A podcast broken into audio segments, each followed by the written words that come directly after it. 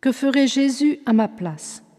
Écoutons Pierre Poyer, 1887-1913, jeune laïc normalien qui fut l'apôtre de Normal supérieur et des grandes écoles de son temps.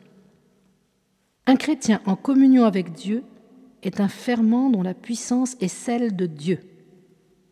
Pendant la journée, le plus souvent possible, unissons-nous à Jésus-Christ. La sainteté consiste à l'imiter, à lui être intimement unis. Reconnaître la main de Dieu dans les choses ennuyeuses, humiliantes, et la bénir. Tu pourrais prendre tes difficultés comme sujet d'un examen particulier fait chaque jour à trois reprises. Règle pratique qu'aurait fait notre Seigneur à ma place? Dieu seul par Jésus-Christ. Nous avons été créés pour lui et pour lui seul. Voici le principe. Mais la pratique consiste tout simplement à imiter le modèle divin Jésus-Christ. Cela ne détruira pas notre amitié. Jésus avait un cœur d'homme, un cœur pur, tendre, affectueux. Tous ces sentiments avaient le cachet du divin. Ils n'étaient point supprimés, mais surnaturalisés. Nous nous aimons comme Jésus aimait Lazare.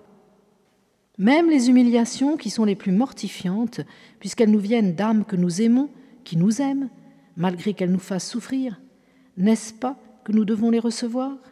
Il faut que nous imitions le modèle jusque-là. Approche-toi de Jésus-Christ de plus en plus, tu lui ressembleras. Tu vivras d'une vie intérieure détachée du monde, et justement pour cela, amoureuse du monde.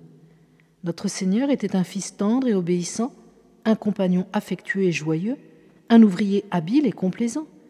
Il fut un maître bon, patient, compatissant pour les douze pauvres qu'il avait élus. Il faut que Jésus prenne la place qui est la sienne dans l'économie de ta pensée, c'est-à-dire la place centrale. Pour cela, lis l'Évangile, l'imitation aussi. Réserve-toi un quart d'heure, une demi-heure pour méditer. Ton attitude manque de générosité. Il faut que nous soyons des imitateurs de Jésus. Or, ces distinguos entre amitié et camaraderie qui voilent la lâcheté sont loin de l'effort de charité qui doit dominer notre cœur comme celui du divin Maître.